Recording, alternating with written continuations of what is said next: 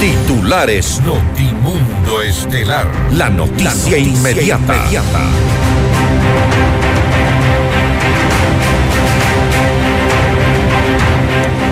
El expresidente Lenín Moreno y 36 personas más serán procesadas por el presunto cohecho en el caso INA Papers. El exmandatario califica como una coincidencia a la investigación. La Asamblea Nacional aprobó una prórroga de 10 días para que la comisión que investiga el caso Encuentro entregue el informe final sobre la presunta red de corrupción en empresas públicas. El ministro de Salud, José Ruales, anuncia 165 millones de dólares de inversión en infraestructura hospitalaria. El Consejo Nacional Electoral informó que finalizó el recuento de votos en Guayas. Allí se registraron más de 27 mil actas con novedades. Fulton Anchundia fue removido de la gobernación de Santa Elena tras los desmanes e incidentes en Salinas durante el feriado de carnaval. José Ángel Álava fue designado en su reemplazo. 15 fallecidos en accidentes de tránsito y 1.6 toneladas de droga incautadas fueron parte del balance del feriado de carnaval. Operación del Metro de Quito, revisión técnica vehicular y adquisición de 40 unidades de trolebús serán los principales ejes para la transición de la alcaldía de la capital. En la información internacional, el gobierno de Perú entregará 13 mil dólares a las familias de los fallecidos durante las protestas contra la presidenta Dina Boluarte. Al menos 48 personas murieron y 57 permanecen desaparecidas tras fuertes lluvias en Sao Paulo, Brasil. Con el auspicio de Mega Kiwi es mucho más. Toyota es Casa Vaca. Con Banco del Austro, invierte y gana. Universidad UTE. Juega el resto de tu vida. Si quieres comprar un Volkswagen, ven a la Granados. Ven a Equavagen. Cámara de Comercio de Quito. 116 años contigo. Hospital Metropolitano. Tu vida es importante para mí. Programa de información apto para todo público.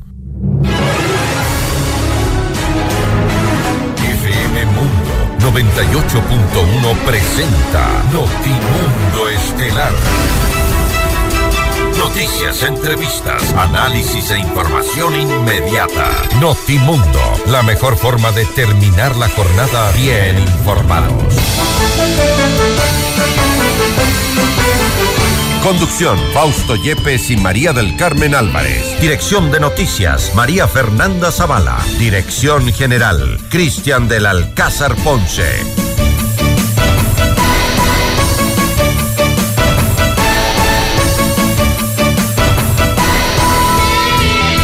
Fiscalía pide formulación de cargos por presunto cohecho en contra del ex vicepresidente Lenín Moreno y 36 personas más en una supuesta trama de corrupción alrededor del emblemático proyecto hidroeléctrico Coca-Codo Sinclair. En la lista de involucrados está también un ex embajador chino.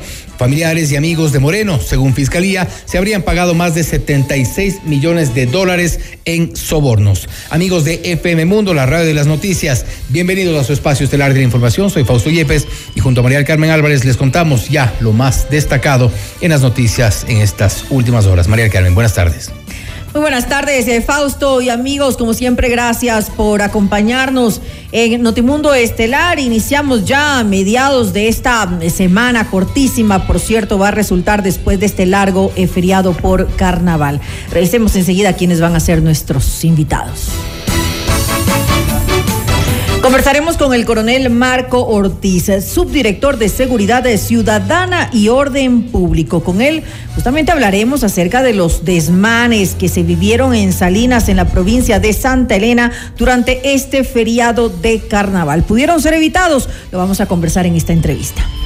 Tendremos también un diálogo con el abogado Ramiro García, abogado penalista, para hablar sobre el caso INA Papers. Fiscalía procesará a Lenin Moreno y a varios de sus familiares. Les contamos.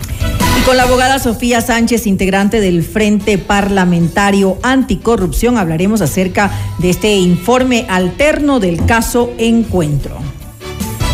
Para nuestra audiencia en Cuenca, recuerden que Notimundo es retransmitido por Radio Antena 190.5 FM. Y puede conectarse a FM Mundo Live a través de nuestra fanpage en Facebook, FM Mundo 98.1, Quito, Ecuador. Y disfrute de las entrevistas exclusivas y nuestros noticieros completos con la más alta calidad. También puede suscribirse a nuestro canal de YouTube, FM Mundo 98.1, la radio de las noticias. Amigos, bienvenidos. Aquí arrancamos. Le mantenemos al día. Ahora, las noticias.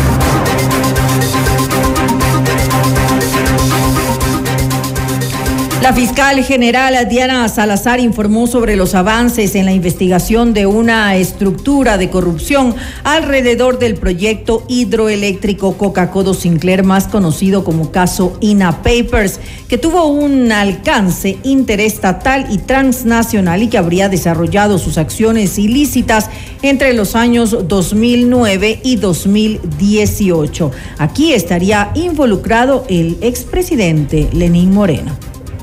Hemos pedido a la Corte Nacional de Justicia fijar fecha y hora para la realización de la audiencia de formulación de cargos por el presunto delito de cohecho en contra de decenas de personas, entre ellas el ex vicepresidente de la República, Lenin Voltaire M., su esposa y una de las hijas de ambos, además de dos hermanos y dos cuñadas del primero. Javier José M., Conto Augusto P., cuatro de sus hijos y otros familiares. Dos exgerentes, general y técnico de Coca-Cola Sinclair y la esposa de uno de ellos. El ex embajador chino Kai R. y Yang H., ambos, en su momento, representantes legales de Sinohidro además de un grupo de entonces funcionarios públicos y personal de confianza de la empresa comercial Recorsa, incluido su asesor jurídico y representantes legales de varias personas jurídicas. Horas después de este anuncio, el ex eh, presidente Lenín Moreno se pronunció mediante una carta difundida a través de su cuenta de Twitter. El exmandatario se refirió al caso Sinohidro en el que la fiscalía lo procesará por cohecho junto a otras 36 personas. Moreno, quien reside en Paraguay desde el 2022, hace una lectura política de la decisión de la fiscalía. Sorprende la coincidencia de la actuación de la fiscalía el día de hoy, mientras el Ecuador atraviesa momentos complejos, el correísmo se ha declarado como ganador y la mayor fuerza política del país y denuncias y juicios en curso están en debate en la opinión pública, incluso poniendo en entredicho la continuidad de mi sucesor Guillermo Lazo, escribió Moreno en el documento en el que agregó que no tiene ni tuvo ninguna responsabilidad en la contratación de la obra más emblemática de la Revolución Ciudadana. El proyecto Coca-Cola Sinclair estuvo a cargo de las autoridades competentes de ese entonces, mientras yo ejercía mis funciones como vicepresidente y con la única competencia de llevar adelante el programa Manuela Espejo, concluye la misiva de Moreno. Y sobre este tema en Notimundo a la carta, Germán Rodas, coordinador de la Comisión Nacional Anticorrupción, cuestionó el tiempo que se ha demorado la Fiscalía en tratar el caso, lo cual, según dijo, permitió que el principal responsable de este tema, el expresidente Lenín Moreno, salga del país. Los organismos de control actúan de manera muy lenta y a un ritmo inadecuado que deja opacidad en su gestión. Primero aquello y en segundo lugar, lo que queda también demostrado es que los últimos regímenes han sido un espacio en el cual los grupos mafiosos a pretexto de obra pública han asaltado al Ecuador y que es hora de que los ecuatorianos asumamos con responsabilidad la confrontación contra estos núcleos que todavía parece que subsisten y que es evidente que se vuelve indispensable una acción social para limpiar al país de esta acción putrefacta, pero sobre todo para demandar a las autoridades de control que se impida la impunidad.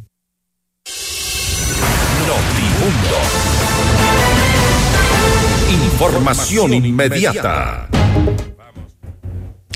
Saludamos a esta hora al coronel Marco Ortiz, él es subdirector de Seguridad Ciudadana y Orden eh, Público. Muy eh, buenas eh, tardes, coronel. Gracias por acompañarnos. Con usted vamos a conversar acerca, pues, de los desmanes, de todo lo que los ecuatorianos hemos podido ver que ocurrió, pues, en, Salinas durante este feriado. Es, como todos estamos pensando en estos momentos, inaceptable que pase en, esto en nuestro país y que no haya, pues, habido ninguna autoridad que pusiera pues orden y brindara la seguridad necesaria a, tanto turistas como nacionales que iban a disfrutar en paz de eh, su feriado. ¿Qué pasó, coronel? Cuéntenos por qué esto se salió de las manos de las autoridades. Eh, no le, coronel, no le logramos escuchar, parece que tiene apagado su... Ahí tal vez Ahí, Perfecto, muy buenas noches, ahora sí. Buenas noches a, todos los que nos escuchan y nos eh, ven también por este medio de comunicación importante de nuestro país. Para nosotros, la Dirección General de Operaciones de nuestra Policía Nacional, eh, muy importante también dar a conocer el trabajo que ha venido efectuando nuestra institución este feriado de carnaval, eh, tomando en cuenta la gran cantidad de eventos que se planificaron y se desarrollaron en estos cuatro días de, de feriado. se dieron un sinnúmero de, de eventos artísticos y culturales a lo largo y ancho de nuestro país, lo cual obviamente me tradujo en, una, en un despliegue operativo muy importante con los 52 mil servidores policiales que estuvimos trabajando a lo largo y ancho de nuestro país en este feriado. Respecto a, esta problemática que se dio en, eh, en, algunas eh, ciudades, pues eh, realmente hay que analizar los escenarios en cada uno de ellos. No podemos generalizar que en todo nuestro país se hayan producido este tipo de eventos. Porque Estamos hablando de Salinas específicamente. Específicamente. Así lo hablé desde el inicio. En Salinas, eh, eh, en toda la subzona Santa Elena, donde se encuentra Salinas también, tenemos, y en el distrito Salinas tenemos más de una playa. En la subzona eh, Santa Elena tenemos 15 playas. En las 15 había gran cantidad de afluencia de personas. Nuestro despliegue operativo en, la subzona Santa Elena fue de 600 servidores policiales que eh, estuvieron destinados para atender todos los eventos, que no solo se dieron en la noche, sino usted conoce que la gran afluencia de personas, de turistas, de familias que van a, divertirse, a pasear eh, en estos días de, de feriado en las playas, pues es desde tempranas horas de la mañana, y obviamente eh, el feriado de carnaval se desplaza esta gran cantidad de actividades hacia la noche, inclusive en la madrugada. Pues durante toda este, esta temporalidad el trabajo de policía fue sostenido.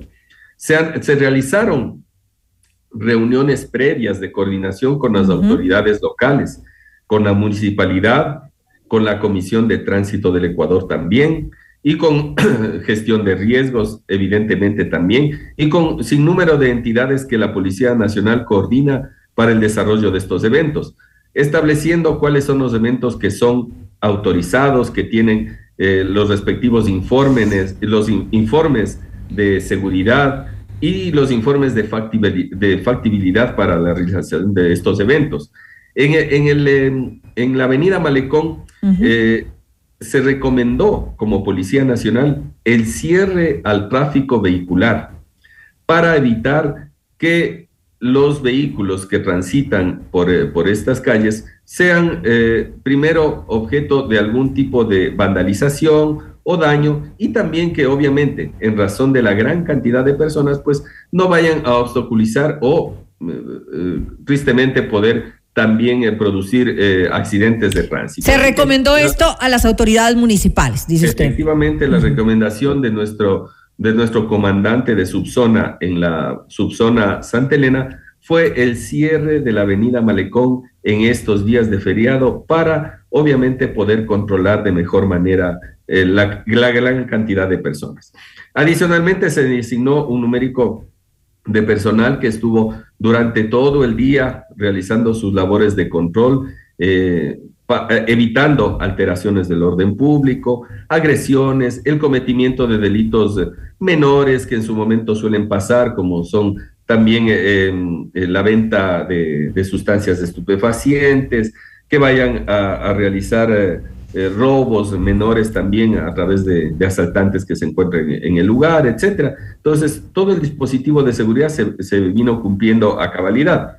Pero son circunstancias especiales que ya no dependen de policía. La aglomeración de personas, el consumo de licor a altas horas de la noche, y también no sabemos si el consumo de sustancias estupefacientes, algunos de ellos pudieron haber estado bajo efectos, pues obviamente se traduce en incivilidades. Pero a ver, ah, eh, eh, eh, coronel Ortiz, ahí sí no le estoy entendiendo mucho. ¿Cómo que eso no depende de la policía? ¿No es justamente parte de las funciones de la policía velar por la seguridad de los ciudadanos, controlar y sobre todo lo que nosotros hemos visto es inaudito, es algo que de verdad nunca lo habíamos visto con anterioridad, no solamente el ataque, el vandalismo que se dio a los vehículos, sino también hubo robos en, la mitad, de, en la mitad del, malecón. Entonces, no entiendo que tampoco ahora digamos que eso no le corresponde a la Policía Nacional.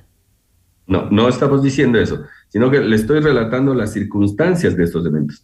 El uso del espacio público también no es competencia plena de policía, sino contrariamente es competencia de las autoridades locales. Ellos dan eh, los permisos para el uso del espacio público. Nosotros controlamos obviamente que no se produzcan delitos, que se mantenga el orden público, que no, existan alteraciones en este, en este sentido. Y yo me refería a que muchas de las personas pudieron haber bebido, eh, eh, ingerido bebidas alcohólicas, estar bajo efectos de sustancias estupefacientes que no precisamente pueden haberlas consumido en ese lugar, sino no sabemos en dónde, puesto que había la gran cantidad de gente, pues venían de distintos lugares, había gente que eh, eh, viene de, estar eh, en otras fiestas, en, otros, en otras reuniones sociales y obviamente va finalmente al malecón, a la avenida Malecón, que es obviamente donde se aglutina la mayor cantidad de personas. Así que el personal de policía estuvo ahí permanentemente, nunca dejó de estar, pero indudablemente lo que se aprecia en los videos, también muchos de aquellos eh, se está verificando eh, la, temporalidad, es decir, si corresponden al feriado de carnaval de este año o corresponden a eventos anteriores que se hayan producido. También se está verificando la cantidad de denuncias que hayan sido eh, puestas en fiscalía eh, de eventos que se hayan suscitado en ese momento.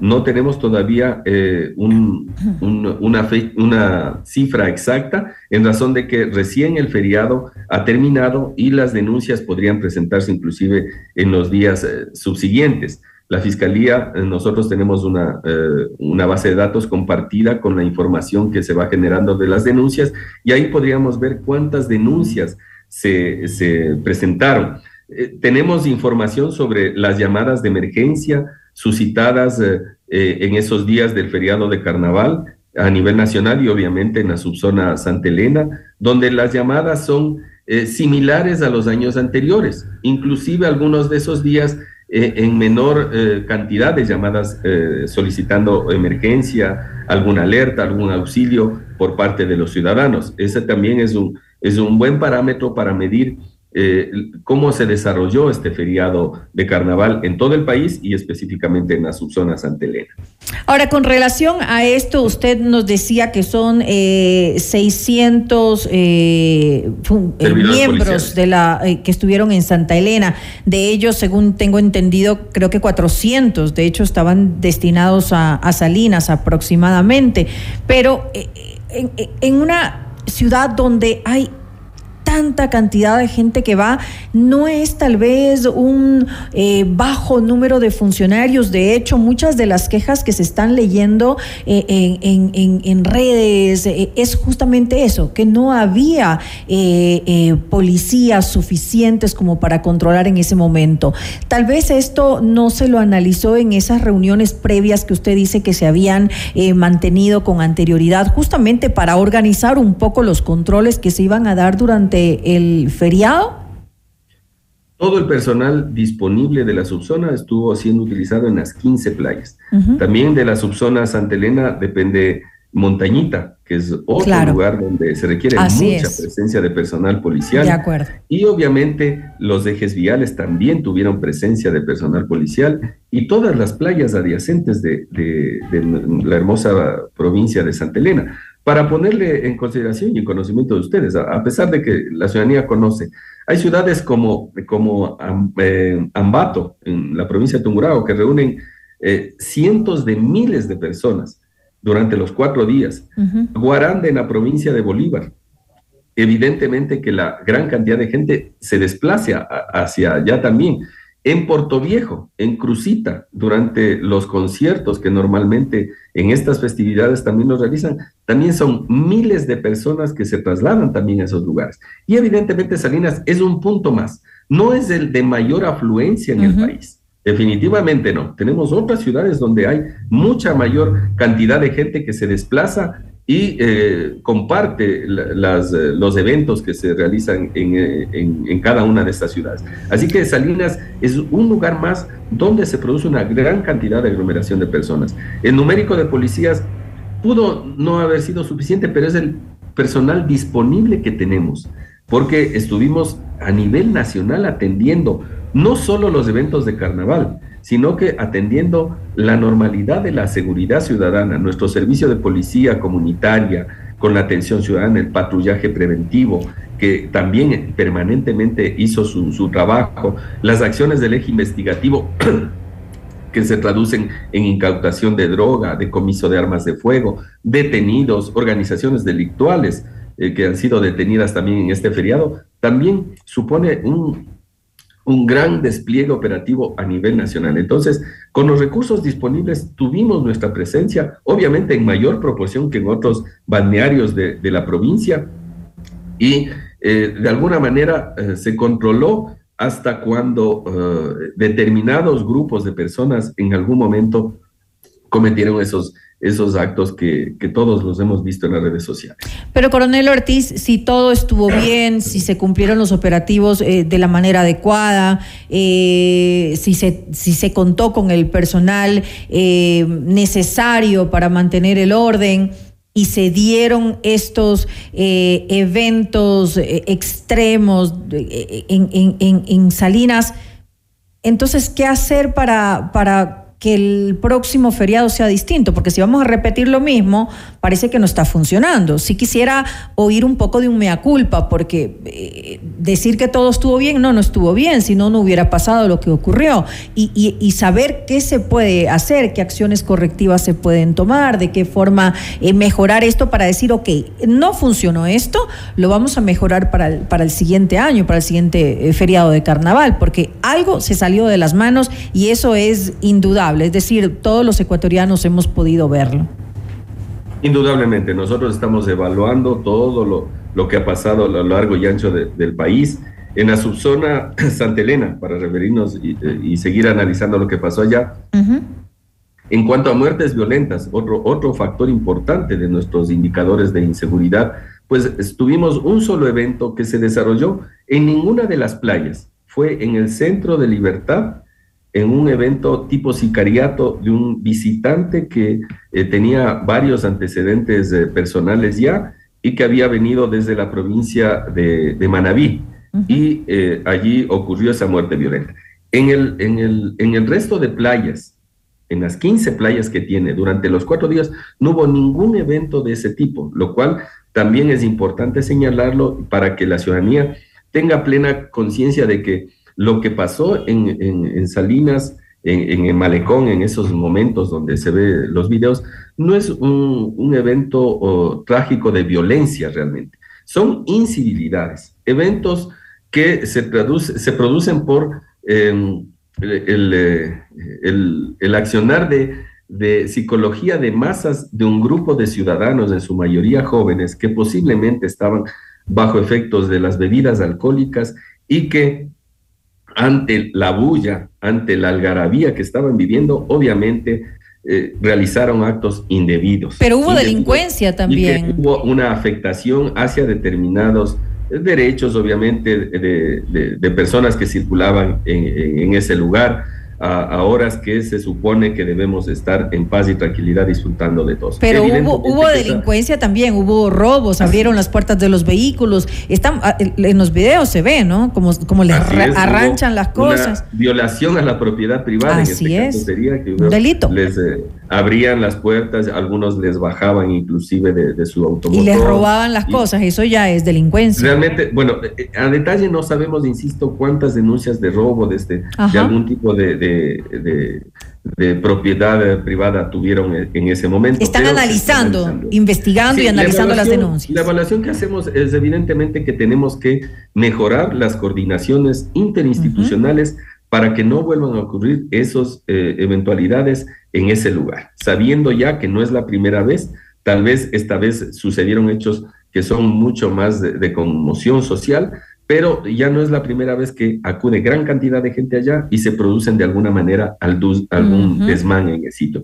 Entonces, constituye la autoridad municipal, la autoridad eh, que es la que regula el uso del espacio público en este caso, la autoridad de tránsito también, la Policía Nacional, gestión de riesgos, para hacer los informes respectivos y establecer. No deberíamos alejarnos en la posibilidad de que tal vez el malecón al ser un lugar de, gran afluencia, podamos establecer un aforo. Yo sé que suena, suena difícil hacerlo, pero podríamos pensarlo, diseñando mecanismos, construyendo algún tipo de, control específico para este tipo de eventos que nos permita generar tal vez un control de las personas que acceden eh, y la cantidad, sobre todo, de, personas que, que van a acceder allá.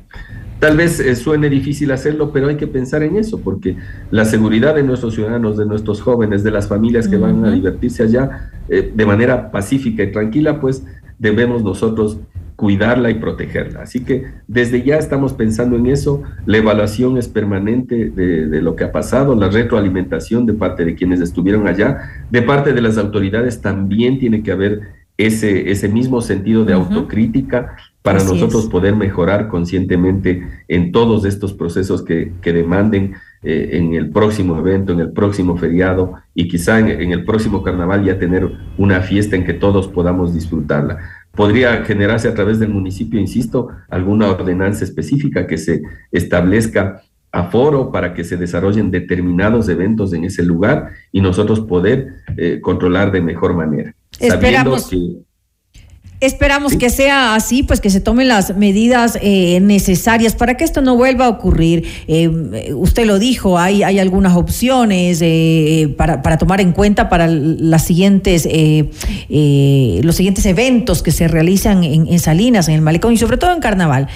tal vez este, este tipo de juegos deberían evitarse porque definitivamente, o sea, ya vemos cuáles son las, las consecuencias, juegos que terminan en violencia y van mucho más allá todavía. Hagamos ahora sí una revisión ya pasando de este tema puntual y desagradable de lo que ocurrió en Salinas. Revisemos un poco los resultados ya a nivel nacional, tomando en cuenta pues otras eh, ciudades em, del país.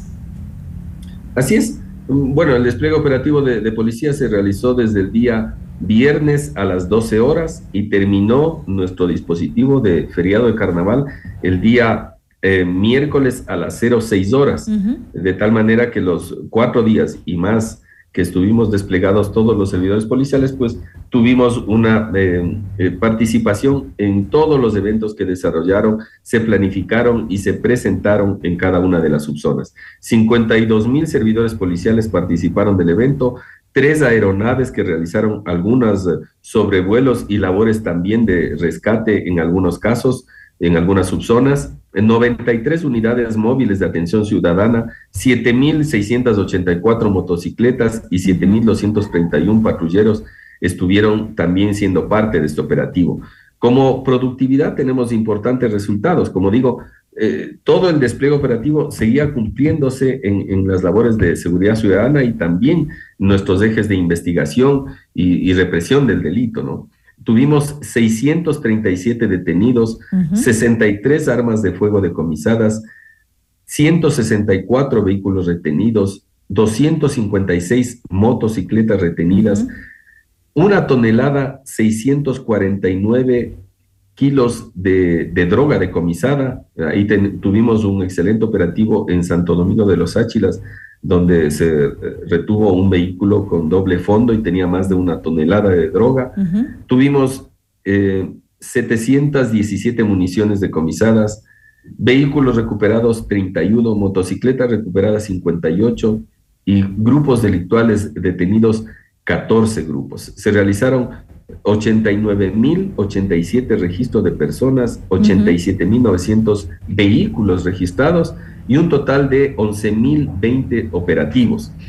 En cuanto a los eh, indicadores que manejamos del servicio de policía comunitaria dentro de su labor preventiva, eh, tuvimos 1.119 eh, contactos ciudadanos, 101 custodias de valores y bienes, el traslado de valores más conocido, 87 visitas periódicas a domicilio, denominados también o conocidos también como encargos de domicilio, 3.120 activaciones de botones de seguridad y más de 2.000 retiros de libadores. E, evidentemente en este feriado es la actividad que mayor eh, pues, esfuerzo recae eh, para controlar y evitar inconvenientes mayores.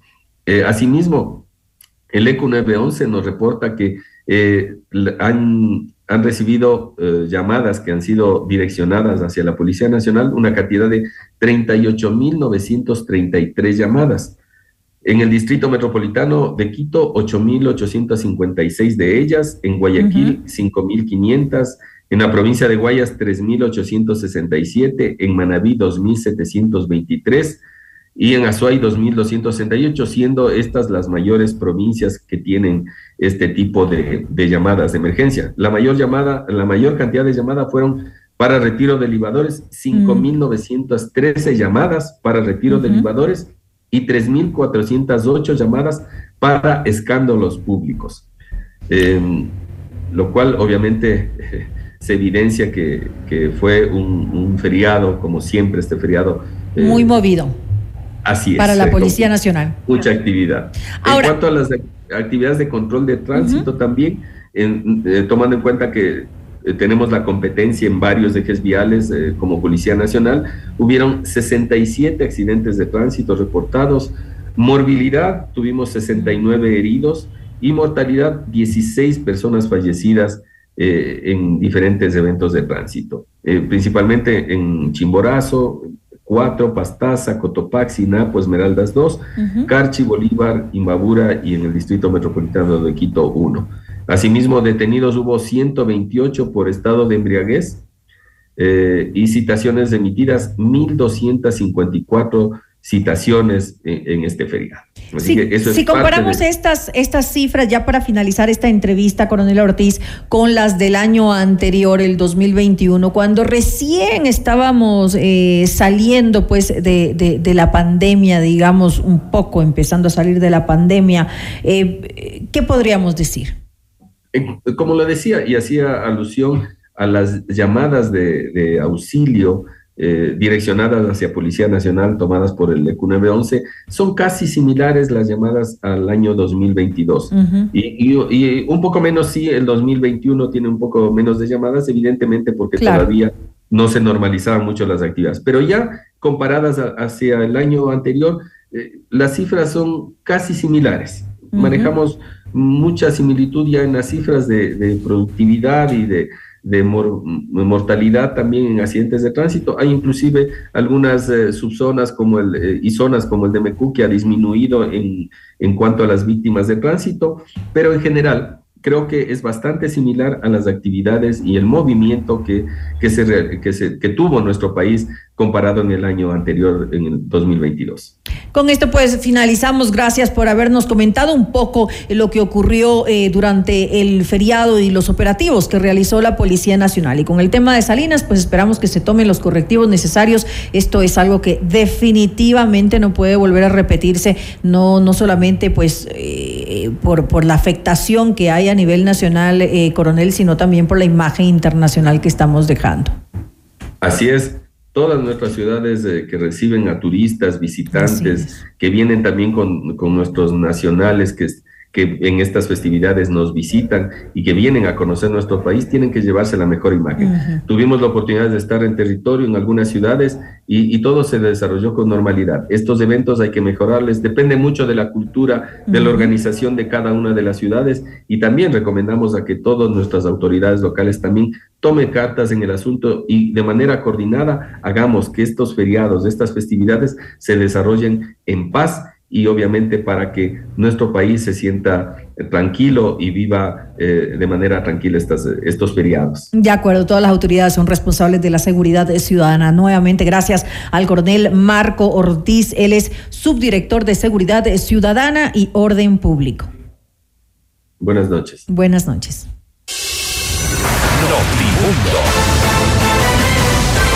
Información inmediata.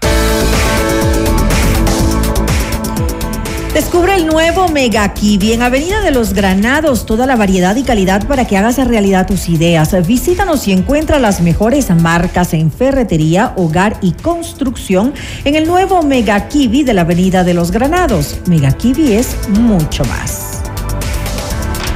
Estrena tu nuevo Volkswagen eh, con los mejores planes de financiamiento. Accede a tu Volkscredit y lo mejor, Equavagen recibe tu auto usado como parte de pago. Todos los beneficios los encuentras solo en Equavagen. Te esperamos en la avenida Granados e 14-70 e Isla Marchena. Si quieres comprar un Volkswagen, ven a la Granados. Ven a Equavagen. Si tu yo futuro te pudiera hablar, te diría, calma, esa incertidumbre pronto pasará. Busca hacer eso que te gusta, lo que te divierte. Si lo haces, las metas se cumplen solas. La carrera que estás buscando está en la UT. Estudia con la más alta calidad académica, becas y los mejores planes de pago. Universidad UT. Juega el resto de tu vida. En Casa Vaca transformamos imposibles en posibles y sueños en libertad, porque con un Toyota exonerado todo es posible. En Casa Vaca recibe asesoría personalizada en la compra de un Toyota libre de impuestos. Toyota es Casa Vaca, beneficio exclusivo para personas con discapacidad, presentando el documento habilitante. Para casos de cáncer de próstata, lo más indicado hoy en día es la prostatectomía robótica y en el Hospital Metropolitano la hacemos. Consúltanos ya sobre esta tecnología quirúrgica que es la más avanzada del mundo y la tenemos en el Hospital Metropolitano.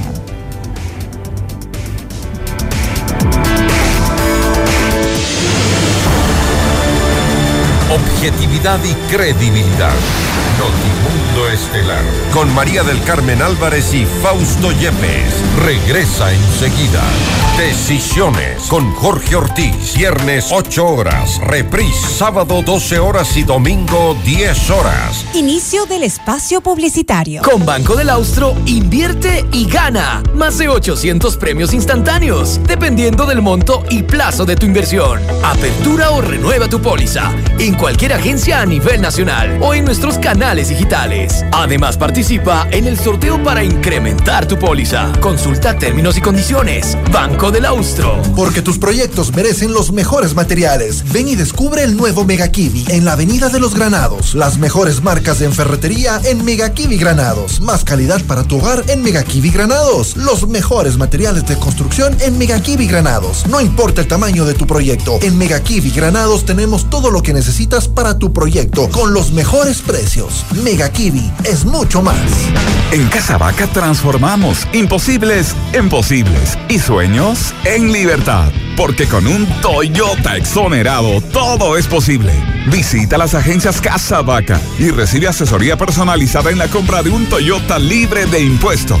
Toyota es Casa Vaca. Beneficio exclusivo para personas con discapacidad presentando el documento habilitante.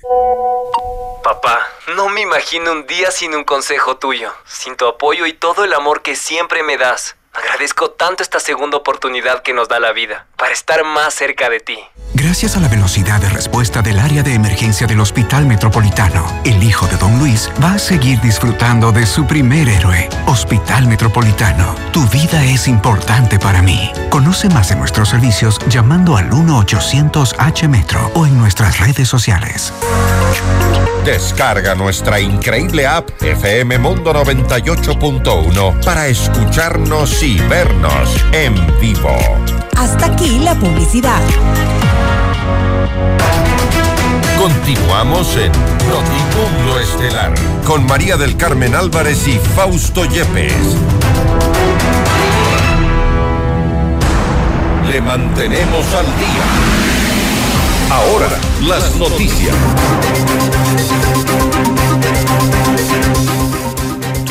Con 108 votos a favor, el Pleno de la Asamblea aprobó otorgar una prórroga de 10 días para la presentación del informe de la Comisión Ocasional que investiga el caso Encuentro. Desde la bancada del Acuerdo Nacional se cuestionó la decisión y se aseguró que el aumento del plazo tiene fines golpistas. En Notimundo al Día, Juan Fernando Flores, coordinador del BAN, expresó su rechazo a esta resolución debido a que se trata, según dijo, de un nuevo intento de al gobierno del presidente Guillermo Lazo. El informe va a pretender dictaminar, sin prueba alguna, que existe alguna vinculación entre el presidente de la República y los supuestos casos de corrupción o ahora incluso los supuestos casos de relación entre el gobierno y grupos cercanos al narcotráfico. ¿Por qué piden los 10 días? No es para terminar el informe, es para iniciar una campaña de desprestigio durante todo este tiempo para golpear la imagen del presidente. Casualmente los 10 días vencen el 7 de marzo, fecha en la que se están convocando a movilizaciones por parte de la CONAIE, y donde aquí nos estamos viendo que empiezan a vincular hechos, acciones, para pretender con ese golpe la imagen generar un proceso donde de una u otra forma, al estar deteriorada, se justifica la acción que quieren hacer. Así que no les sorprendan que estén buscando caminos paralelos para lograr su cometido, que es la salida del gobierno nacional. La asambleísta de UNES y presidenta de la comisión ocasional que investiga el caso Encuentro, Viviana Veloz, envió un nuevo pedido al ministro del Interior, Juan Zapata, para que autorice la comparecencia de varios policías ante la delegación de la asamblea que investiga el caso El Gran Padrino. El día de hoy nos ha llegado un comunicado por parte de la Comandancia General de Policía en el que el general Gilberto Ponce, que es el agente de policía que solicitó se archive la investigación León de Troya, se excusa de participar en la comisión. ¿A qué le tienen miedo? ¿Por qué precisamente general Gilberto Ponce, que solicita el archivo, se niega a comparecer a la Asamblea Nacional, a la comisión que investiga este caso? Nosotros estamos insistiendo por tercera ocasión se autorice la comparecencia y decirle al general Ponce que eso no está a su criterio, a su libre criterio de si asiste o no. Él es tan funcionario público como todos nosotros y está obligado también a darle esta respuesta a los y los ecuatorianos. ¿Por qué se archivó esta investigación que atenta contra la seguridad? Y frente a esto, el ministro Juan Zapata pidió que no se tergiverse el informe policial reservado sobre la supuesta operación de una mafia albanesa en Ecuador y el presunto financiamiento a la campaña presidencial de Guillermo Lazo. Además, aclaró que no hay una prohibición para que los funcionarios policiales acudan a comparecer ante la Asamblea y media la comisión va a entregar en el Ministerio del Interior eh, la solicitud para que se le levante la prohibición. No hay tal prohibición, evítese salir a las dos y media al Ministerio del Interior porque yo no voy a responder exactamente lo mismo. Si el señor coronel, como los señores generales que han sido convocados, que no tienen la obligación de venir por control político, lo quieren hacer, pueden venir a la hora que ellos decidan, a la hora que ustedes convoquen. Entonces yo quiero aclararle, señora presidenta. Y atención, con cinco votos a favor, la Comisión de Fiscalización aplazó la calificación de dos juicios políticos en contra del ministro de Transportes y Obras Públicas, Darío Herrera, por supuesto incumplimiento de funciones en materia de vialidad, planteados por los legisladores Jorge Avedrabo del Partido Social Cristiano y José Chimbo de Pachacutic. En la sesión, el legislador de UNES, Campus Córdoba, entregó más detalles de esta prórroga. El ministro de Obras Públicas el día de hoy a sucumbidos le había ofrecido que iniciaban los trabajos para la construcción de la variante emergente y la variante provisional. Hoy no inició esos trabajos. Lamentablemente, aún les hace falta ponerse de acuerdo con el cuerpo de ingenieros. Falta voluntad, que es la parte muy fundamental. De todo caso, no podemos caer en ilegalidades. Y esta comisión, lógicamente, tiene que esperar esta semana, una vez que llegue la información de las supuestas firmas que habían sido retiradas y que a propósito coincido plenamente que hay que investigar por qué retiraron estos asambleístas estas firmas. En el caso del señor, para el señor Ordóñez, para el señor Carrillo y la otra señora, hay que investigarlas. Si no hay un documento expreso, es decir, mal hiciéramos nosotros apegarnos a una versión oral. En todo caso, es el CAL que tiene que darnos la información respectiva. Karen Sichel renunció a su cargo de subsecretaria de Asuntos Regulatorios de la presidencia. Ella fue una de las eh, principales voceras del gobierno que promovió el sí en el referéndum. La ahora exfuncionaria dio a conocer su decisión la noche del 19 de febrero a través de un mensaje en su cuenta de Twitter en el cual agradeció al presidente Guillermo Lazo por permitirle servir al país. Para mí fue un honor aportar al debate público. Espero que cada vez más este se nutre con sensatez, honestidad y humildad, escribió. Su salida de la función pública se da una semana después de la renuncia del exministro de Gobierno, Francisco Jiménez, y de otros funcionarios de alto rango.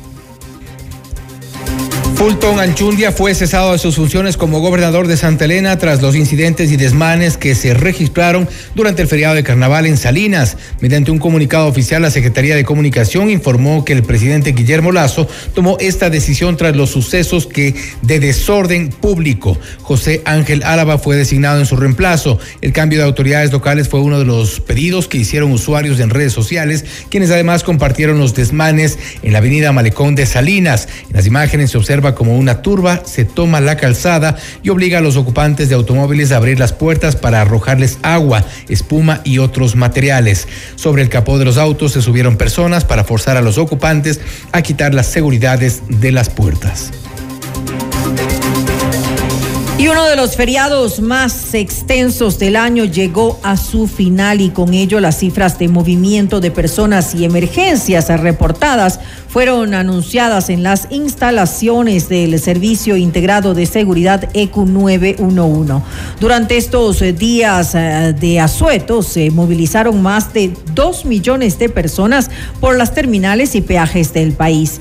El ministro del Interior, Juan Zapata, señaló que este se ha convertido en el feriado de mayor intensidad, incluso con cifras prepandemia. Indicó que en eh, terminales terrestres se registraron, se registró la salida de más de un millón de personas que se movilizaron a distintos destinos y esto significó un aumento del 55% en comparación con el año anterior 2022. Se han generado 9.552 operativos, 625 detenidos, 1.6 toneladas de droga incautada, 59 armas de fuego incautadas, 84 armas blancas incautadas, 717 municiones, 31 vehículos recuperados, 56 motocicletas recuperadas, 9 grupos de delincuencia organizada desarticulados. Tuvimos en área de competencia de la Policía Nacional 62 accidentes de tránsito, eh, lastimosamente con 15 fallecidos. Eh, tuvimos eh, las mayores complicaciones, cuatro en Chimborazo, dos en Pastaza, dos en Cotopaxi, dos en Napo, uno en Carchi, uno en Bolívar, uno en Imbabura, uno en Esmeraldas y uno en el DMQ. Y Zapata también lamentó los hechos registrados en Salinas, provincia de Santa Elena, donde se evidenciaron desmanes durante las celebraciones. El agredir a las personas que pasan por determinados lugares no es lo correcto, dijo el ministro en, el cantón Salinas, lastimosamente, vuelvo a insistir, estas incivilidades salen de las manos del control de las autoridades, porque ya son conductas eh, que muchas veces eh, se, desarrollan en ese momento. La policía ejecutó, controló de manera inmediata, pero esas acciones, es decir, esa respuesta policial se puede evitar con un comportamiento adecuado a la ciudadanía. Así que hacer el llamado que efectivamente las fiestas se lo desarrollen bajo la norma del respeto y la consideración, porque eh, obviamente el, el derecho de una persona termina cuando empieza el derecho de otra persona. Y si alguien no está en las condiciones o no quiere, obviamente, ser parte de la actividad del carnaval en ese momento, deben respetar y no generar estas agresiones inclusive a la propiedad privada, porque el vehículo es una propiedad privada. Entonces, en ese sentido tenemos evidenciado videos, si es que hay alguna denuncia, la policía efectivamente tendrá que seguir los canales que correspondan, pero eh, el mensaje es eso, ¿no? que, eh, ojalá esto en el futuro no se vuelva a repetir Noticias, entrevistas, análisis e información inmediata. Notimundo Estelar regresa, enseguida. Decisiones con Jorge Ortiz. Viernes 8 horas. Reprise sábado 12 horas y domingo 10 horas. Inicio del espacio publicitario. Sabemos que el terreno para hacer negocios es desafiante. Tranquilo. En la Cámara de Comercio de Quito cuentas con un equipo y juntos llevaremos tu negocio al siguiente nivel. Nosotros ponemos la experiencia, tú pones las ganas. Te esperamos en la Avenida Amazonas y República Edificio Las Cámaras. Para más información visita www.ccq.es o contáctanos al 098-475-3529. Cámara de Comercio de Quito, 116 años contigo. Con Banco del Austro, invierte y gana. Más de 800 premios instantáneos, dependiendo del monto y plazo de tu inversión. Apertura o renueva tu póliza en cualquier agencia a nivel nacional o en nuestros canales digitales. Además, participa en el sorteo para incrementar tu póliza. Consulta términos y condiciones. Banco del Austro. ¿Qué le dirías a tu yo futuro? Eh, que no sé qué hacer. Me angustia no saber qué carrera estudiar. Que me preocupa morirme de hambre. O no ser exitosa. Pero si tu yo futuro te pudiera hablar, te diría, cálmate, esa incertidumbre pronto pasará. Busca hacer eso que te gusta, eso que te divierte. Si lo haces, lo demás viene solo. La carrera que estás buscando está en la UTE. Estudia con una alta calidad académica, becas y los mejores planes de pago. Universidad UTE. Juega el resto de tu vida. Estrena tu nuevo Volkswagen con los mejores planes de financiamiento. Accede a tu Volks Credit y lo mejor, Equavagen recibe tu auto usado como parte de pago. Todos los beneficios los encuentras solo en Equavagen. Te esperamos en la Avenida Granados, E1470 e Isla Marchena. Si quieres comprar un Volkswagen, ven a la Granados. Ven a Equavagen. Todos los programas mírelos en nuestro canal de YouTube, FM Mundo Live. Fin del espacio publicitario. Continuamos en Notimundo Estelar. Información inmediata. La Fiscalía General del Estado formulará cargos contra 37 personas, entre ellas el expresidente de la República, Lenín Moreno, por el presunto delito de cohecho en el caso INA Papers, también conocido como caso Sino Hidro. Esta es la entrevista de Fausto Yepes, hoy con... Estamos en este momento ya en contacto con el abogado Ramiro García, abogado penalista, para hablar sobre el caso INA Papers, ahora denominado por Fiscalía como el caso Sinohidro, donde se advierte un supuesto pago de sobornos por más de 76 millones de dólares. Doctor García, gracias por estar con nosotros. Bienvenido. Muchas gracias por la invitación. Un saludo para todos los oyentes. Se suma este caso a las ya varias complicaciones que ha tenido y ha mostrado eh, la obra emblemática de la Revolución Ciudadana, el Coca-Cola Sinclair, el proyecto hidroeléctrico que hasta ahora no termina por entregarse eh, producto de eh, problemas en la construcción por un lado y ahora este uno de los un problema adicional, corrupción en medio de la entrega de esta obra de esta de la construcción y se habla de 76 millones de dólares en sobornos. ¿Cómo interpretar todo lo que ocurre alrededor de esta obra emblemática? Porque no es uno, sino son decenas de involucrados. Bueno, lo primero que creo que se debe hacer es poner en contexto eh, esta obra y el contrato, ¿no? Este es, una, este es un contrato que se firma en el año 2009 entre, eh, entre Coca-Cola Sinclair y la compañía china Sinohidro. 2009, cuando Rafael Correa era presidente, Lenín Moreno vicepresidente y Jorge Glass era el encargado de toda el área de eh, sectores estratégicos que se llamaba.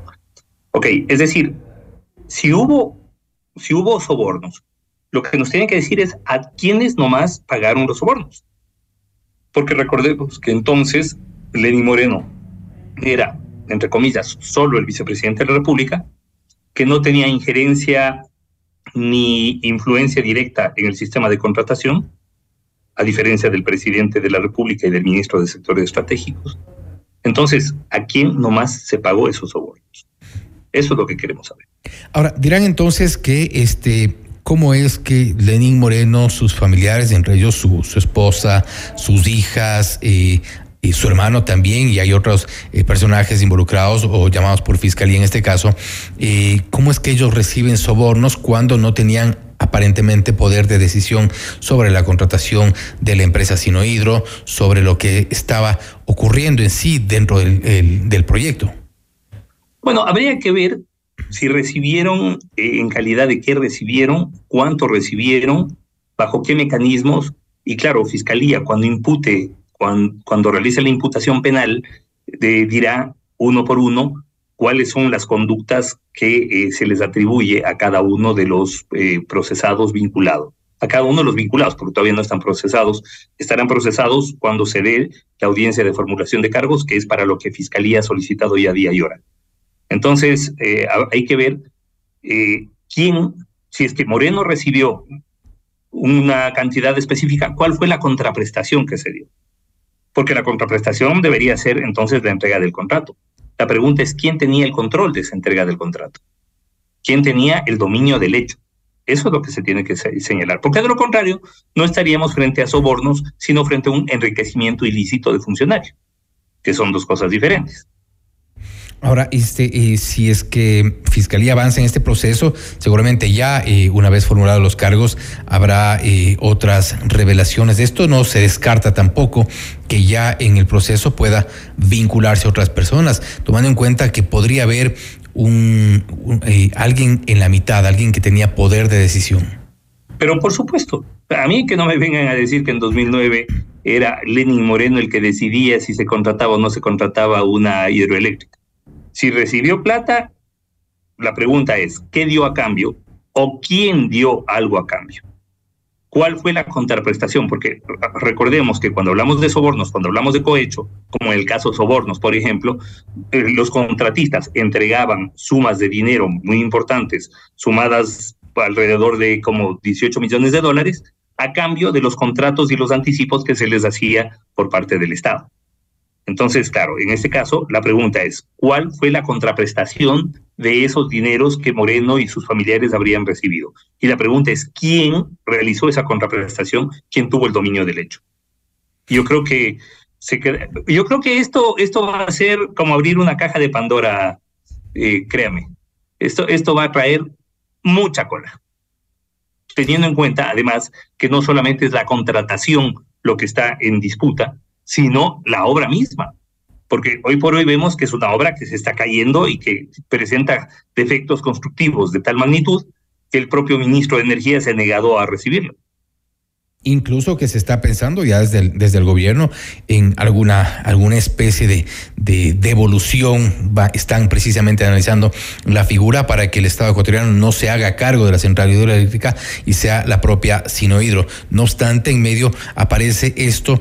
¿Y qué peso tienen las asistencias penales internacionales? Eh, la fiscal eh, Diana Salazar ha hablado de 10 asistencias, entre ellas de Suiza, Panamá, Estados Unidos, Belice, entre otras, donde se ha aportado con información importante sobre sobre estos supuestos desembolsos. Hay empresas eh, offshore que han participado en esta supuesta trama, que son quienes eh, las habrían sido las encargadas de eh, hacer estos desembolsos de a poco. Incluso se habla de carteras, de vajillas, cosas que aparentemente son menores, pero que no restan la validez de un proceso penal. Sí, bueno, habría que ver, a ver, en el caso, en el caso de que hubiera un cohecho, se tiene que demostrar que ha habido un pago lo suficientemente importante como para generar una contraprestación por parte del funcionario público en, en, temas que sean de su, del ámbito de su, de su control. O sea, porque, ojo, si yo le pago al ministro de Educación por la construcción de un hospital, entonces me va, la, la pregunta lógica es, bueno, ¿y qué tiene que ver el ministro de Educación con la construcción de hospitales, ¿verdad? Entonces, a ver, si yo le pago, si le pagaron al vicepresidente que no, que cuyas funciones eran única y exclusivamente aquellas delegadas por el presidente de la República de entonces, Rafael Correa, la pregunta es cuál fue la contraprestación y quiénes intervinieron en esa contraprestación. Además, a quiénes nomás se les entregó de estos sobornos. Todo eso se tiene que, se tiene que establecer y claramente. Ahora, este, en el proceso de investigación también se, se, se ha involucrado al ex embajador, a un ex embajador eh, chino. En este tipo de transacciones eh, que son Estado a Estado, hay un préstamo del Exim Bank precisamente donde se, eh, donde no hay ciertos controles que podrían eventualmente, para pensar en este contrato, evitar estas prácticas. Mire, hay, la corrupción encuentra siempre mecanismos del más diverso orden para poder uh, ejecutarse. Uno de los mecanismos más usados en la década correísta fue justamente estos convenios Estado a Estado, en donde una empresa estatal ecuatoriana hacía un convenio con una, con una empresa, en este caso ni siquiera estatal, sino recomendada del gobierno que además entregaba el crédito para la construcción de la obra. Y, claro, con eso se evadía toda forma de, de contratación pública, todo procedimiento contractual, eh, otra forma muy recurrente de, contratación corrupta es la contratación entre institución pública con institución pública. Entonces resulta que el Ministerio de Obras Públicas, por ejemplo, contrata el mantenimiento de una obra con una institución pública, por ejemplo, Cuerpo de Ingenieros del Ejército, y luego el Cuerpo de Ingenieros del Ejército subcontrata con una empresa privada que ya viene previamente seleccionada. Con eso se evitan el proceso contractual y se evitan el tener que competir entre diferentes empresas. Esos son mecanismos de, mecanismos de corrupción. Y en ese caso entran entonces en escena las empresas privadas. Para hablar del caso INAPAPER, del caso ahora llamado Sinohidro, entran entonces las offshore que serían las o habrían sido las encargadas de hacer estos desembolsos. Por supuesto, por supuesto. En este caso eh, hay que establecer quiénes son los que porque además, donde hay un cohecho, hay uno que hay un cohecho, el cohecho activo y el cohecho pasivo. Es decir, hay un particular que paga el soborno y un funcionario público que recibe el soborno y que además genera una contraprestación dentro del ámbito de su control y competencia. Por eso lo que me va, para mí, siendo esta una noticia en desarrollo, ¿no? Yo conozco lo que, lo que conocemos en, medios de comunicación, a mí jurídicamente me resulta muy interesante ver cuáles van a ser los argumentos de fiscalía sobre la contraprestación, porque si la contraprestación es el contrato, así no hidro, o eh, ciertos beneficios contractuales, pues eso no estaba en el ámbito de competencia del vicepresidente, sino del presidente de entonces, Rafael Correa, y del ministro del área, Ahora, sí es importante establecer esta, esta relación porque creo que más allá de las 37 personas sobre las cuales se ha pedido la, la formulación de cargos eh, por parte de Fiscalía, eh, es importante establecer que habrían, de acuerdo a la estructura y tal como está, la, como estuvo en su momento, la estructura del Estado, del gobierno como tal, las responsabilidades, esto eh, no descarta que quienes, muchos de quienes hoy los hemos visto por redes sociales, celebran esta, esta, esta formulación de cargos puedan eventualmente salir salpicados? Bueno, eh, insisto, primero hay que ver cuáles son los argumentos con los cuales Fiscalía va a imputar y luego quiénes más en su momento van a ser imputados en este proceso. Yo creo que esto va a ser, como puse en, una, en mi cuenta de Twitter, medio como abrir las puertas del infierno, porque si hay una obra emblemática en corrupción eh, en el, del, de la década correísta, sin duda, sin duda, es Coca-Cola Sinclair. Este es un tema que se viene denunciando desde hace años. Qué bueno que hoy por hoy ya, ya, se, ya se procese, ¿no? ¿Hay otros delitos posibles que puedan derivarse del cohecho, al menos con los elementos que de momento ha presentado Fiscalía? Eh, bueno, podría derivarse un peculado si se demuestra que eh, ese cohecho generó una contratación que fue inadecuada para el Estado, que fue lesiva y que ocasionó eh, menoscabo en los, en los fondos públicos eso puede ser peculado, puede haber enriquecimiento ilícito también, y yo pensaría que podría haber enriquecimiento ilícito más que cohecho en el caso de algunos funcionarios, porque en el cohecho se tiene que demostrar que hubo un pago por una contraprestación. Muchas veces se hacen pagos dentro del ámbito de corrupción, se hace pagos a funcionarios públicos que no tienen directa relación con un tema, pero que por su cercanía a los altos círculos de gobierno, pues ayudan, digamos, de alguna manera. Entonces, en ese caso, y no estaríamos hablando de cohecho, sino de enriquecimiento ilícito. Entonces, pero si Fiscalía va, va a imputar por cohecho, es porque debe tener las evidencias de, por un lado, los dineros recibidos y por otro, sin duda, la contraprestación realizada. Según los datos de Fiscalía, eh, se habla de una trama de corrupción instalada desde el 2009 hasta el 2018. ¿Podríamos hablar de una, eh, de una corrupción institucionalizada en el país o de una trama eh, privada? Mire, yo creo que evidentemente hay un, hubo un problema y hay un problema de corrupción en el país. En el, caso de la década correísta, bueno, creo que no hubo una obra que se salve de, de denuncias de corrupción. Eh, y esto se debió fundamentalmente a la falta de órganos de control. Recordemos que la Contraloría, lejos de controlar al sistema de contratación pública, les ayudaba a contar los billetes. Entonces, eh, un procurador que hacía todo lo posible por encubrir a los, a, los funcionarios que intervenían, a los funcionarios de la Revolución Ciudadana, un fiscal que lejos de procesar a quienes denunciaban eh, casos de corrupción, terminaba procesando a los, lejos de procesar a los denunciados por temas de corrupción, terminaba procesando a los que denunciaban.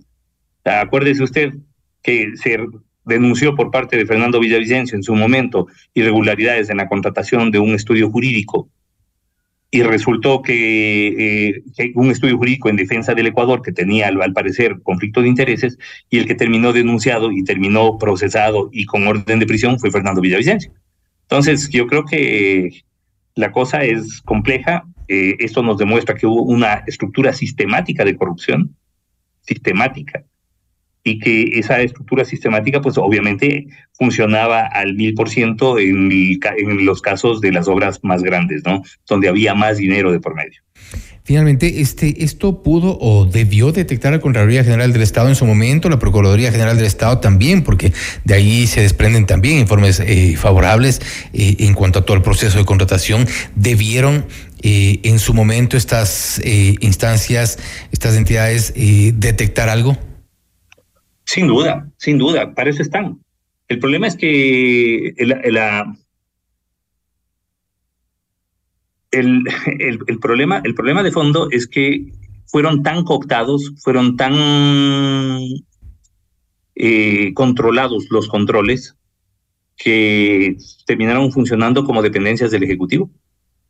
Por supuesto que era su obligación el, el haber detectado estos, estos problemas el, lío mayor es que permitieron contrataciones directas, permitieron, gracias a decretos ejecutivos dictados por Correa, permitieron contrataciones de emergencia o contrataciones directas y con el cuento de que era de un crédito de Estado a Estado, entonces, claro, el, resultaba que la, los chinos ponían el contratista y hacían lo que les daba la gana, pero nosotros nos quedamos con la deuda y tenemos que pagar una deuda por una obra que hoy por hoy no solamente que al parecer tiene un brutal sobreprecio, sino que no sirve. Y queda claro que no, no podrían eventualmente no ser únicamente los 37 eh, procesados en este caso, sino que de acuerdo a las eh, diligencias, a las investigaciones de fiscalía, podría extenderse esto a otros personajes yo, con mayor. Yo apostaría, apostaría a que eh, va a haber bastantes más involucrados en este tema. Y si es que ha habido toda esta cooperación internacional, yo creo que ahí vamos a encontrar muchas cosas interesantes. Al menos parece lógico de acuerdo a lo que se ha establecido en este, en este proceso, en lo que todavía no es un proceso, pero que ya eh, se, se dictará la fecha y hora para la formulación de cargos. Doctor García, gracias nuevamente por haber estado con nosotros. Muchas gracias. Un saludo para todos los para todos los oyentes. Gracias por la invitación. Gracias. Ha sido el abogado Ramiro García, abogado penalista, hablando sobre el caso Sinohidro. Fiscalía ha pedido la formulación de cargos en contra del ex eh, presidente Lenín Moreno y 36 personas más. El doctor García ha dicho que no se descarta y es más, está prácticamente seguro de que podría vincularse a otras personas, quizá con mayor poder de decisión directa respecto de la contratación de esta emblemática obra de la Revolución Ciudadana, el Coca Codo Sinclair, una obra que hasta el momento no ha sido recibida por el Estado ecuatoriano. No se sabe tampoco si podrá recibirse por la cantidad de fallas que tiene, aparte del precio que ha debido pagar el Ecuador, de dos mil millones de dólares contratados inicialmente a cerca de tres mil mil millones. Esto es Notimundo Estelar, siempre bien informados. Notimundo. Información inmediata.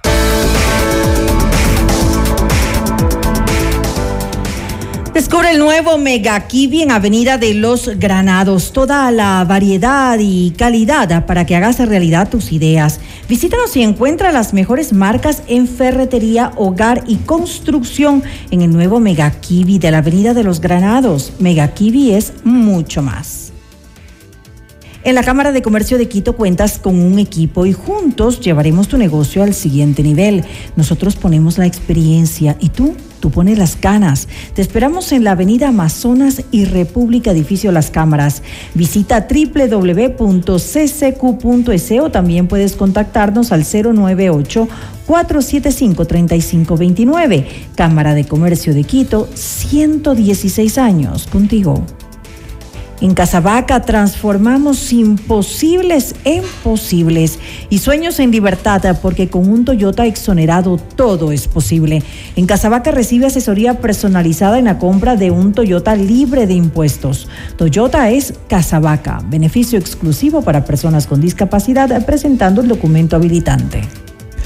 Y ahora puedes ver y escuchar nuestros noticieros en vivo. Ingresa a nuestra fanpage FM Mundo 98.1 Quito, Ecuador y disfruta las entrevistas exclusivas. También suscríbete a nuestro canal de YouTube FM Mundo 98.1, la radio de las noticias. Volvemos.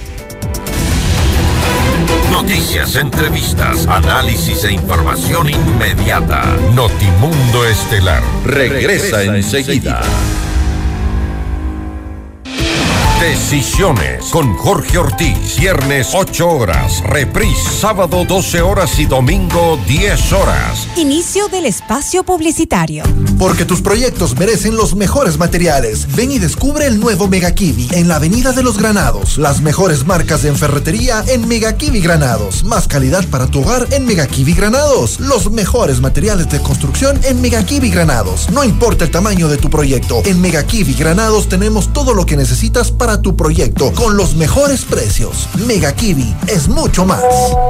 Carlos, en un segundo una noticia cambió por completo nuestras vidas y nos recordó lo importante que eres para nuestra familia. Y es que nada me hace más feliz que verte jugando con los nietos. Gracias a la cirugía con el robot Da Vinci del Hospital Metropolitano, Carlos seguirá disfrutando del amor de su esposa y de toda su familia. Hospital Metropolitano, tu vida es importante para mí. Conoce más de nuestros servicios llamando al 1-800-H-Metro o en nuestras redes sociales. En vivo, lo mejor de nuestra programación desde tu teléfono móvil. Descarga nuestra increíble app FM Mundo 98.1. Fin de la publicidad. Continuamos en Notimundo Estelar. Información inmediata. El Frente Parlamentario Anticorrupción anunció que presentará un informe revelador sobre una investigación policial que fue abierta por un caso de presunto narcotráfico en el 2021 y luego fue archivada. El documento establecería eh, quienes solicitaron frenar las indagaciones. La noticia requiere profundidad. En Notimundo están los protagonistas de la noticia. Y estamos ya en contacto con la abogada Sofía Sánchez, integrante del Frente Parlamentario Anticorrupción, para hablar sobre el informe alterno del caso Encuentro. ¿Qué contiene? Le consultamos ahora mismo. Asambleísta, gracias por estar con nosotros. Bienvenida. Muy buenas noches, Fausto. Un gusto estar con usted. Un saludo a la audiencia. Bueno, básicamente la pregunta que nos hacíamos, ¿qué contiene este informe alterno? ¿Hay un avance? ¿Hay eh, quizás nuevos hallazgos? Bueno, le comento que nosotros hemos hecho una investigación bastante amplia. Esto no inició el día de ayer ni hace un mes. Esta investigación se viene dando ya hace algún tiempo, desde que desde la Comisión de Fiscalización se había solicitado la comparecencia de algunos representantes de las empresas públicas del país, los cuales eh, no asistieron a la Comisión de Fiscalización. Y bueno, lo que nosotros hemos hecho es recopilar toda la información necesaria para darle a conocer al país que lo que hoy se ha denunciado, lo que hoy está trabajando también la Comisión Pluripartidista por parte de la, de la Asamblea Nacional, no es algo que se viene dando desde el 2021, desde el 2022. Esta, estas operaciones, eh, yo diría, y toda esta estructura criminal que opera desde los sectores estratégicos del país, desde el sector público, desde las empresas eh, públicas, lo viene haciendo ya desde hace algunos años, desde hace algunos gobiernos, y eso es lo que tiene que conocer eh, los ecuatorianos. Esto se debía de haber hecho con toda la responsabilidad del caso y abarcar años anteriores, lo cual la Comisión Pluripartidista no ha, no ha querido hacerlo de esa forma. ¿Cuál es la diferencia entre el informe o el avance de las investigaciones de la Comisión Pluripartidista y lo que ha logrado establecer y avanzar el Frente Parlamentario Anticorrupción? Bueno, Fausto, nosotros hemos eh, hecho ya el análisis de la revisión de los contratos, eh, además de esto, cómo se, daban estos contratos en el sector eh, público y sobre todo la gran diferencia que va a tener la investigación que está haciendo el Frente Parlamentario es que nosotros estamos contemplando qué era lo que sucedía en años anteriores y desde cuándo se está operando de esta forma para tener beneficios en las contrataciones en el sector estratégico del país. Esa es la, la gran diferencia. Nosotros incluso habíamos propuesto que la comisión haga esto, pues haga lo, suyo investigando también años anteriores, pero estamos conscientes de que se tienen intereses partidistas eh, particulares dentro de esta comisión y que no les convenía ampliar la investigación hacia años anteriores. Vamos a, a los hallazgos, hubo, eh, se registran sobre precios quizás, sobornos, eh, hay beneficiarios. Bueno, siguen operando los mismos. Recordemos que Leonardo Cortazo es quien fue el, el que sale en los audios que publicó el medio de comunicación. La Posta no es un operador de ahora, es un operador de hace algunos años, desde el gobierno de Rafael Correa, se mantuvo en, en el gobierno de Lenin Moreno, pues, y ahora también estuvo en en este gobierno actual. Yo, sin duda alguna, creo que la mayor responsabilidad que tendría este gobierno es haber sostenido esta estructura en las empresas públicas y que el presidente desde el año anterior conocía sobre esto y que no se ha hecho absolutamente nada. Esa es la mayor eh, responsabilidad que yo creería que tiene este gobierno, más allá eh, yo creo que la Comisión Pluripartidista tampoco logra todavía enlazar de que el presidente forma parte de, de, esta estructura, pero lo que sí nosotros podemos decir es que él conocía incluso sobre esta investigación y no se hizo absolutamente nada. Eso es uno de los temas más graves que nosotros estaremos también anunciando en este informe que ustedes conocerán el día de mañana. No puedo adelantarme a dar más detalle porque seguimos en las últimas revisiones y mañana anunciaremos esto a las 10 de la mañana. Vamos por parte de esa asambleísta. Este eh, Hernán Luque adopta el poder una vez que llega eh, de la mano con el presidente Guillermo Lazo a, al, al, gobierno o él tenía ya algún tipo de cercanía eh, previo en esta, en esta, en esta estructura? Bueno, él es nombrado por el actual gobierno, directamente por el presidente de la República, eso no lo podemos negar. Esa es una gran responsabilidad del presidente al haber eh, incluido dentro de sus principales funcionarios a una persona que tenía estos eh, vínculos con quienes han venido operando desde el sector eh, público. Eso no es algo que, que, no se puede negar y que nosotros tenemos que, Luque ya que tenía vínculos. con toda frontalidad. No sabemos, si, no, no, él no tenía vínculos en los anteriores gobiernos, pero lo lamentable de esto es que él, al asumir y ser la, mayor autoridad de EMCO, él empezó a operar con la misma gente que venía ya eh, teniendo estas facilidades y direccionando contratos en el sector público. Lamentablemente llegan a ser los, los mismos vínculos. En los anteriores gobiernos él no ha formado parte, eso sí hay que decirlo con, con frontalidad, pero en este gobierno él participó con los mismos que operaban ya en el sector público. Y asambleísta, ¿hay algún, eh, han logrado establecer que hubo eh, una disposición o una acción deliberada para archivar este proceso de investigación en enero, en enero del 2022? Bueno, nosotros vamos a revelar eso el día de, de mañana, sin embargo, existe... Eh, disposiciones de que esto se, no se debía de continuar con la investigación, pero más allá de eso, la gran disposición que se da por ciertos eh, generales es que el equipo que manejaba toda esta investigación, este equipo fue enviado, equipo que tenía toda la información, fue enviado a trabajar en otros temas que no eran de trascendental importancia en ese entonces para el país. Es decir, este equipo fue completamente desmantelado, por órdenes de ciertos eh, generales, por lo tanto no se continuó y no se eh, no se, yo diría, no se llegó a fondo en la investigación. Eso sí, existe una gran responsabilidad por, qui, por quienes están al, al mando y da, dieron estas órdenes. Y claro, eso tiene como consecuencia el archivo del proceso. El ministro del Interior, Juan Zapata, ha dicho que no existe o no existía prohibición alguna para que quienes eh, eran parte de esta investigación eh, hablen o den las declaraciones. ¿Han logrado ya establecer alguna fecha eh, para que acudan a la Asamblea Nacional o se mantiene esta negativa o al menos el silencio? Bueno, me parece que no van a acudir eh, estos 10 días que ha comentado la, la Comisión Pluripartista y que ha dicho que, que son justamente para que ellos eh, asistan. Eh, no se han manifestado si es que van a ir o no a la comisión, pero más allá de eso, yo creería que el problema más crítico está en quién desmanteló ese equipo de investigación y posterior a eso se llega al archivo. Recordemos también, Fausto, que la Fiscalía hoy con con toda la responsabilidad que lleva en sus hombros, tiene que reaperturar esa investigación. Esa investigación no se puede quedar en el limbo, esa investigación tiene que ser abierta y llegar hasta las últimas consecuencias y eso nosotros también estaremos vigilantes. ¿Cómo van a hacer cuando va a haber seguramente dos informes, la Comisión Pluripartidista y el informe del Frente Parlamentario Anticorrupción? En algún momento tendrán que coincidir en alguna y en alguna parte habrá seguramente divergencias.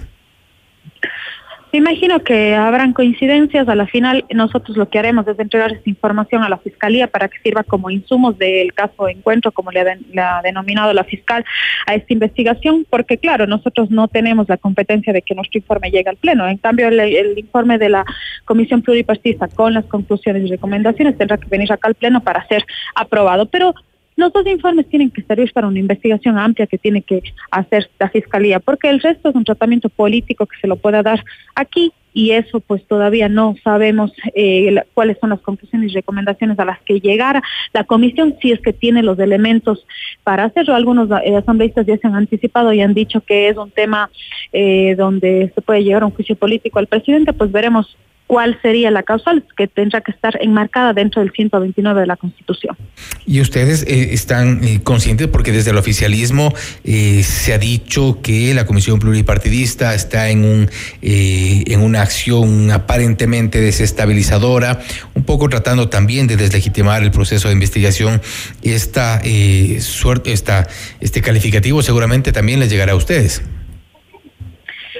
Bueno, nosotros lo que estamos haciendo es nuestro trabajo de manera transparente, somos legisladores del país y no podemos ocultar la información. Es por esto se ha caracterizado siempre el frente parlamentario y vamos a cumplir nuestra nuestra labor. La, la ciudadanía, el país tiene que conocer qué es lo que ha sucedido con esto y yo aquí sí voy a decir que el gobierno tiene la gran responsabilidad de no haber puesto un alto a pesar de que ellos, su gran discurso siempre ha sido que van a gobernar con transparencia, pero en este caso podemos ver que siguieron manteniendo estas estructuras y que eso es lo que ha hecho tanto daño al país porque hay un gran perjuicio de dinero que se está jugando a través de los contratos en las empresas públicas. ¿Podría el informe que ustedes presentarán mañana eh, alimentar esta, esta idea del juicio político? Bueno, no existe el nexo directo yo diría, de las causales que establece el 129. En eso sí puedo yo ser sumamente clara. No sé si es que esta comisión tenga los elementos claros eh, para hacerlo, porque no se puede hacer por un tema eh, político. Hay que cumplir las causales establecidas, que son explícitas, que están en la Constitución, y si es que se enmarca en eso y la Comisión tiene las pruebas para hacerlo, pues tiene que llegar a eso. Caso contrario, pues habrá que, que ver que, cuáles son las recomendaciones que tiene la Comisión, pero Fausto, esto tiene que ir a Fiscalía, ellos tienen que ampliar esta investigación y sobre todo el Gobierno Nacional tiene que tomar decisiones fundamentales sobre la cúpula de la policía, cúpula de, de las Fuerzas Armadas, qué es lo que está sucediendo ahí, por qué se toman estas decisiones eh, erróneas y sobre todo, pues, eh, saber a qué llegaría esta investigación de la Fiscalía. Tendremos revelaciones mañana entonces. Sí, el día de mañana nosotros les daremos a conocer a ustedes eh, este tema. Estaremos pendientes entonces, asambleísta. Gracias nuevamente por haber estado con nosotros. cuídese mucho, hasta luego. Gracias. La abogada Sofía Sánchez, integrante del Frente Parlamentario Anticorrupción, hablando sobre el informe alterno del caso Encuentro, precisamente un informe que, según Sofía Sánchez, tendrá algunas revelaciones en paralelo al informe que eh, prepara la Comisión Multipartidista. Esto es Notimundo Estelar, siempre bien informados. Noticias, entrevistas, análisis e información inmediata. Notimundo Estelar regresa, enseguida. Decisiones con Jorge Ortiz. Viernes 8 horas. Reprise sábado 12 horas y domingo 10 horas. Inicio del espacio publicitario. Con Banco del Austro, invierte y gana. Más de 800 premios instantáneos, dependiendo del monto y plazo de tu inversión. Apertura o renueva tu póliza en cualquier agencia a nivel nacional o en nuestros canales digitales. Además, participa en el sorteo para incrementar tu póliza. Consulta términos y condiciones. Banco del Austro. Descarga nuestra increíble app FM Mundo 98.1 para escucharnos y vernos en vivo. Hasta aquí la publicidad. Continuamos en Notimundo Estelar. Información inmediata. Le mantenemos al día. Ahora, las noticias. La presidenta del Consejo Nacional Electoral, Diana Tamaín, anunció que la Junta de Guayas concluyó el recuento de votos, tanto de la consulta popular como de la elección de dignidades seccionales y de autoridades del Consejo de Participación Ciudadana y Control Social. Todo de actas con novedades tenía un número de 27.348, incluido autoridades seccionales. De estos, alrededor de 22.000 actas correspondían realizar el recuento a eh, y eh, Consejo de Participación Ciudadana y Control Social. El siguiente resultado. Para las preguntas número 1, 3, 4 y 7 ha ganado el sí. Eh, para las preguntas número 2, 5, 6 y 8 ha ganado el no. Todavía tiene la Junta Provincial Electoral, tiene que esperar en el caso de presentarse las reclamaciones, por lo que sigue instalando en sesión permanente. Además, Diana Tamaín detalló que se resolvieron las impugnaciones respecto a los resultados electorales. Asimismo, mencionó que cinco recursos deberán ser tratados por el Tribunal Contencioso Electoral antes del 14 de mayo. Por su parte, el vicepresidente del CNE, Enrique Pita, se refirió al proceso legal que se sigue contra el supuesto centro paralelo de escrutinio que se encontró en Guayas.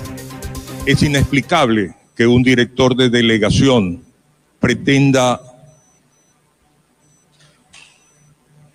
salirse de la responsabilidad respecto a la existencia de un área específica en la cual no solamente se imprimían actas de reconteo, se las llenaba y se las ingresaba al sistema. Esto es una responsabilidad que tendrá que asumir tanto el exdirector de la delegación como las personas que estuvieron involucradas en haber montado este centro. Tiene que tener dos eh, consecuencias. La una, consecuencia de carácter legal, sobre la cual tanto la señora Presidente como yo hemos presentado la denuncia ante fiscalías, pero adicionalmente se trata de una infracción electoral grave y eso será materia de sanción por parte del Tribunal Contencioso Electoral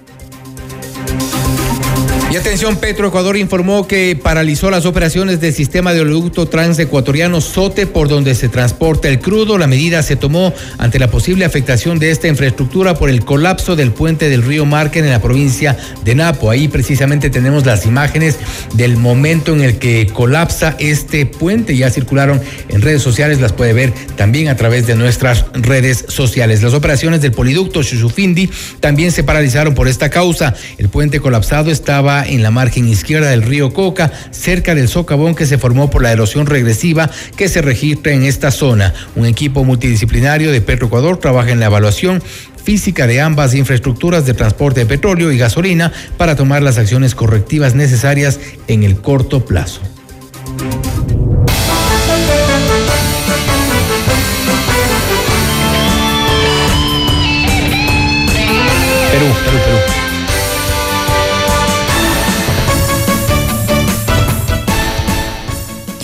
Vamos con algo de información internacional. El gobierno de Perú desembolsará 13 mil dólares a los familiares de las personas fallecidas y 6 mil 500 a ciudadanos heridos de gravedad durante las protestas contra la presidenta Dina Boluarte. Los fondos serán entregados por el Ministerio de Justicia y Derechos Humanos. Además, la comisión multisectorial, conformada por integrantes del Ejecutivo y organizaciones defensoras de los derechos humanos, evaluarían los criterios para calificar si un ciudadano fue herido de gravedad. Y también lo habíamos anunciado, asciende a 48 el número de personas fallecidas tras las fuertes lluvias registradas en Sao Paulo este fin de semana. El coordinador de defensa civil de esta ciudad, Ricardo Pereira, informó que 47 víctimas se reportaron en el municipio de Sao Sebastián y otra eh, en Ubatuba. Los equipos de rescate continúan con la búsqueda de 38 ciudadanos desaparecidos luego de los deslizamientos de tierra e inundaciones que provocaron también el desplazamiento de 2.500 personas de sus hogares. Y hasta aquí Mundo Estelar. Volvemos mañana con más noticias, entrevistas y reacciones. Así es, gracias y que tengan una muy buena noche. Hasta mañana.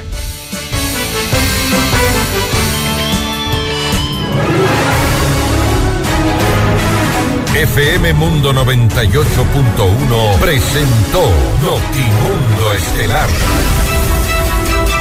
Noticias, entrevistas, análisis e información inmediata. Notimundo, la mejor forma de terminar la jornada bien informados. Conducción, Fausto Yepes y María del Carmen Álvarez. Ingeniería de sonido, Mauro Olivo. Producción FM Mundo Live. Javier Merino. Coordinación y redacción, Fernanda Utreras. Dirección de noticias, María Fernanda Zavala. Dirección general, Cristian del Alcázar Ponce. Se prohíbe la reproducción total o parcial de este programa sin previa autorización de FM Mundo. Notimundo Estelar con el auspicio de Mega Kiwi es mucho más. Toyota es casa vaca. Con Banco del Austro, invierte y gana. Universidad UTE. Juega el resto de tu vida. Si quieres comprar un Volkswagen, ven a la Granados. Ven a Equavagen. Cámara de Comercio de Quito. 116 años contigo. Hospital Metropolitano. Tu vida es importante para mí.